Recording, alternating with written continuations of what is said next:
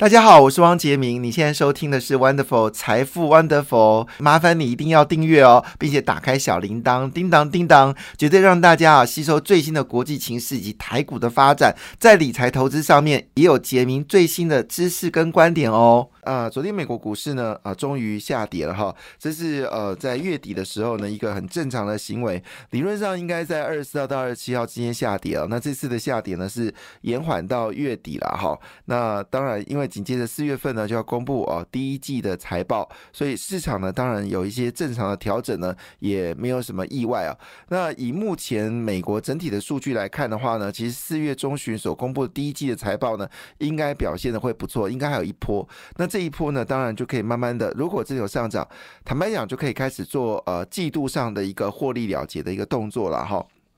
那昨天美国股市呢，以费半指数的是连三跌哈，那跌幅也还好，只跌掉零点八五个百分点。纳斯达克呢，则是跌掉了零点四五个百分点啊。标准五百指数是跌掉了零点一六个百分点。道琼工业指数呢，是微幅修正了三十七点八三点，收在三万两千三百九十四点二五点哦，那跌了零点一二个百分点呢。东北亚股市呢，呃，跟台股不一样，昨天台股呢是呃开低啊杀低啊，那很多的一些。些呃，之前涨的股票呢，都有获利回吐的一个卖压啊，就是之前涨一倍的股票呢，基本上都有一些获利回吐的卖压，这也是一件很正常的事情。在长期假期里面呢，做一个获利了结的卖压，也不用太多意外哦。那卖掉之后呢，还是会买进。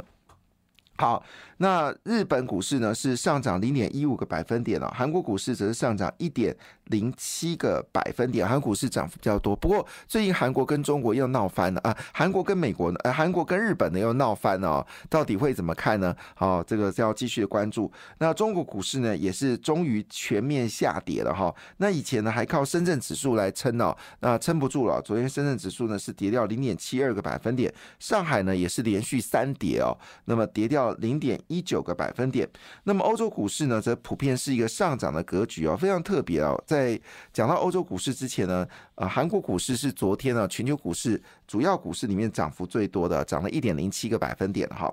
那当然主要原因是因为韩国决定要大幅的投资半导体啊，这个也造成韩国股市有一点兴奋的状态。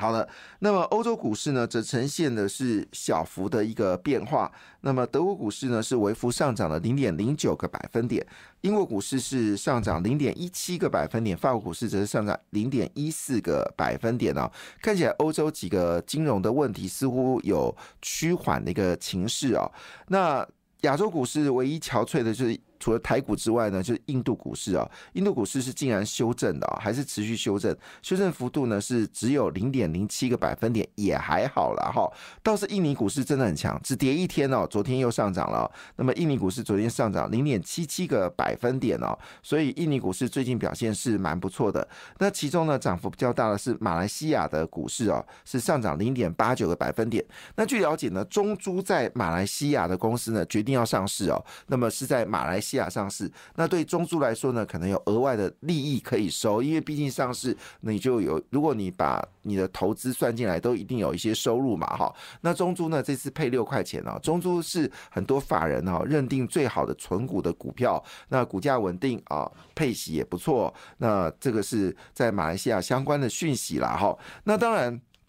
大家要很好奇哦，到底昨天整个股票市场里面最亮眼的股票，当然就是阿里巴巴的 ADR。那么昨天一口气飙升了十四个百分点哦，因为马云呢出现在杭州哦，那么正式呢是不是代表是呃？美中国要对阿里巴巴做松绑的管制的一个方式呢？毕竟，呃，阿里巴巴的这个阿里云哦，是全世界三大云之一哦，包括了我们说的这个 Google 云，还有这个 Amazon 云哦，接着就是阿里巴巴云哦，也是世界非常强大的一个云端设计。那么一年投资金额高达一千两百亿人民币哦，这个绝对不是小钱。所以阿里巴巴的马云是非常在乎。阿里巴巴云呢，他个人资金也投资在阿里巴巴云哦，所以阿里巴巴的昨天股票呢是大涨了十四个百分点哦。那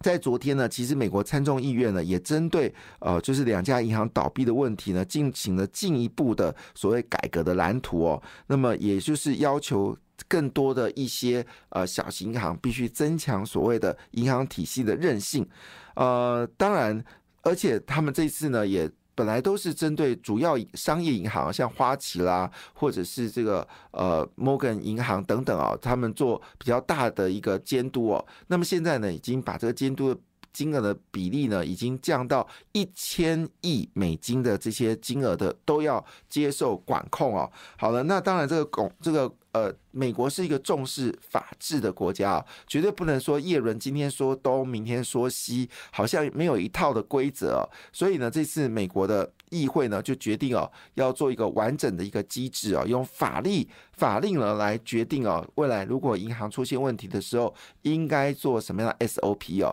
因为这次叶伦真的整个动作就是荒腔走板哦，那么一会儿东一会儿西哦，其实搞不清楚他到底要怎么去救银行，所以也传出来哦，这次银行的问题呢可能会造成美国经济的萧条，甚至呃衰退，或甚至会造成啊一些企业倒闭的风险。这是美国财政部叶伦呢，其实摇摆不定哦，所背后的隐忧。所以呢，换个角度来看哦，其实美国政府已经开始由议会、国会来来制定哦相关的法令哦。那么也希望这是一个呃短痛长多的一个看法哈。那当然。因为昨天的，科技股全面下跌嘛，所以呢，包括了苹果、包括了 Amazon、包括了 Microsoft、Alphabet，全都是下跌的一个状况。但是呢，比较有趣的事情是啊，即便 AMD 呢重呃大跌了二点一二个百分点，好，但是呢，我们看到一个有趣的现象是什么呢？好，高通也跌掉一点八三个百分点哦。当然，今天有联发科的好消息哦。那么，英特尔已经决定要退出所谓数据机的市场啊，那把这订单。呢，几乎是转移到联发科哦。今天对联发科来说，这是一个重大的好消息。那我们知道，之前因为它的数据机的这个呃这个晶片呢，其实英特尔一直做的不好，连。这个苹果都嫌呢，那苹果有一度时间呢是希望传出来是要跟台这个联发科合作啊，但最后结果呢，好，苹果还是自己去设计哦所谓的数据机了。但是呢，这一次呢，英特尔已经是正式宣布哦，全面退出五 G 的数据机市场。那么这些技术呢，是转给了所谓联发科跟广和通哦。那么未来英特尔平台的笔电呢，都使用的就是联发科的晶片啊，都使用是联。联发科的晶片，那这消息至为关键哦，因为这等于是联发科呢又拿下了一个新的里程碑哦。我们知道联发科在电视哦，还有语音系统，还有这个手机晶片部分呢，呃，前两者呢是市占率超过百分之五十，那后者呢是全球最大。那现在如果数据机能够得到英特尔的帮助的话呢，这个是当然是一件非常重要的事情。主要是因为呢，这个五 G 的数据呢是还是目前最发展的一个产业。那当然，英特尔退出这个五 G 的数据基晶片，呃，到底是怎么回事呢？事实上，对于呃。这个英特尔来说，五 G 数据界面它并没有赚钱哦，那它现在必须要赶快回顾它自己的晶圆代工的生意，所以把资源呢转到晶圆代工哦，所以预估在今年七月份就会全面退出笔电五 G 数据机的市场，移转给联发科跟广和通。广告都还蛮陌生的哦，这是什么样一家公司啊？突然之间出现来啊？那现在联发科目前在五 G 的数据晶片产品规划当中呢，除了与手机系统的单晶片。呃，整合之外呢，另外也有独立的五 G 的数据晶片，包括 M 八零、还有 Sub 六以及毫米波等等的这个频段了。那这部分呢，当然就可以适用现在所谓的智慧家庭，还有车用以及各式的终端的需求。不过话说回来，蔡明健呢，昨天联合几个设 IC 设计公司呢，呃，跟政府喊话，一定要政府呢，一定要透过所谓的晶片法，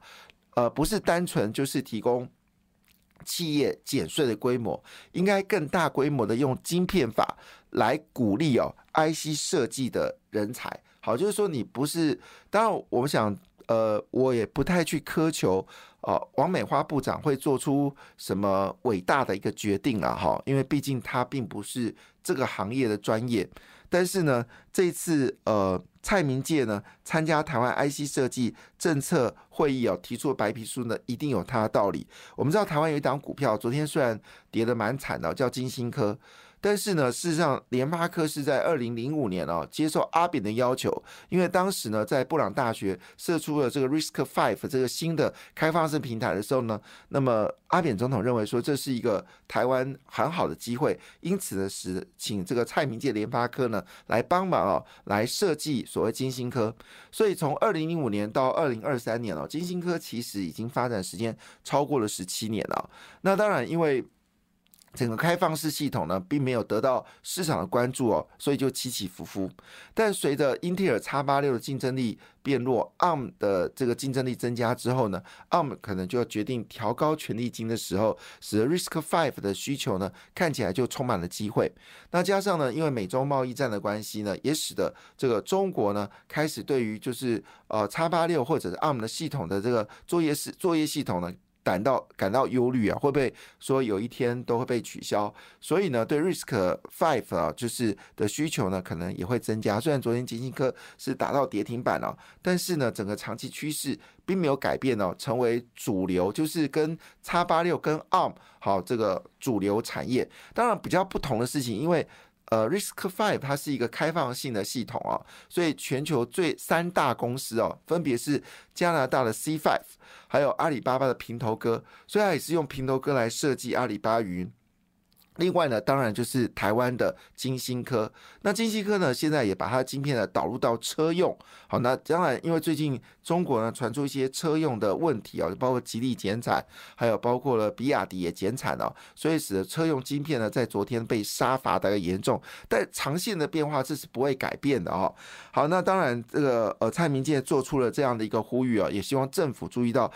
的这个 IC 设计的一个呃风险，那薛明志是说，台湾的 IC 设计会占到全球百分之五十哦。看在蔡明介的眼里面，认为薛明志是痴人说梦话。他说呢，实际上现在中国的台湾的 IC 设计呢，已经遭遇到中国严重的挑战。我们现在在全球的 IC 设计市占率大概是二十二十七个百分点，但是呢，蔡明介说，如果台湾晶片不再往前走的话，那么产呃产源产量呃产品的不够。不够多元化的话呢，将来不但呃市占率不会增加，可能会被中国超车哦。特别中国这次针对 IC 设计厂商呢，采用无限无限的这个补助，就是我我的补助 unlimit，就是如果你是厉害公司，我就给你大量的补助。他们这次叫做呃补链增链，好，就是你原本。很厉害的哦，强练补练，就是你本来很厉害了，我加强你。那如果你是属于这个呃，就是我们说的瓶颈产业，我就帮你补哦。所以这次中国可能会砸下天文数字哦，来帮助中国半导体。所以呢，这个蔡明介呢就宣布哦，说就呼吁哦，政府一定要在人才部分呢要加把劲哦。但是。最近当然，因为昨天整个呃 IC 设计股票好像都有一个下跌的状况，但事实上呢，整个 Chat GPT 的热潮呢，事实上并没有消失掉。那未来可能它还会连接到所谓的智慧家庭，那包括 Amazon、微软跟谷歌呢，都已经把生成式 AI 呢列为销售的卖点了，来拼活自家的产业。那这个情况下呢，使得全世界已经开始注意到，包括晶片设计啊，还有软体教育啊，以及所谓产生禁用力哦，这些三星呢，也在这个南韩呢，也开始聚焦半导体哦，也这个。这个我们说竞争正在开始哦，那么这个过程当中呢，当然呃就有几个公司呢也传出了好消息。我们知道最近呃茂系跟联电合作，所以茂系的股价呢持续的一个走高哦。那么另外一部分呢，就是我们说力旺，那么力旺呢是细制材公司哦，它主要是跟这个台积电合作嘛，那现在也跟联电合作了，那么共同来发展所谓的呃就是可变式。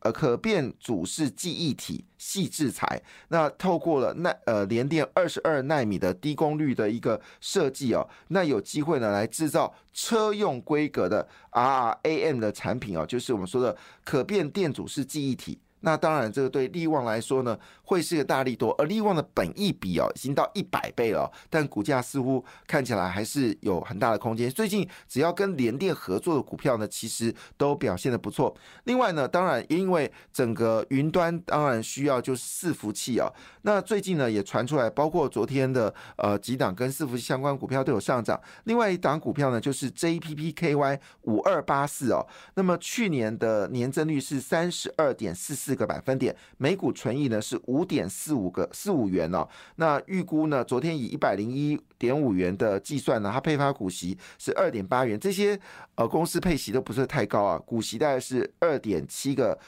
百分点的值利率。但是呢，他们昨天呢也特别提到一件伺服器的需求大增哦，也增加的能见度哈。那当然，种种的消息也提供大家做参考。其实台湾还是有很多很会赚钱的公司，像德麦做食品公司的赚了十七点零九，宝瑞赚了四十五元，提供大。感谢你的收听，也祝福你投资顺利，荷包一定要给它满满哦。请订阅杰明的 Podcast 跟 YouTube 频道财富 Wonderful，感谢谢谢 Lola。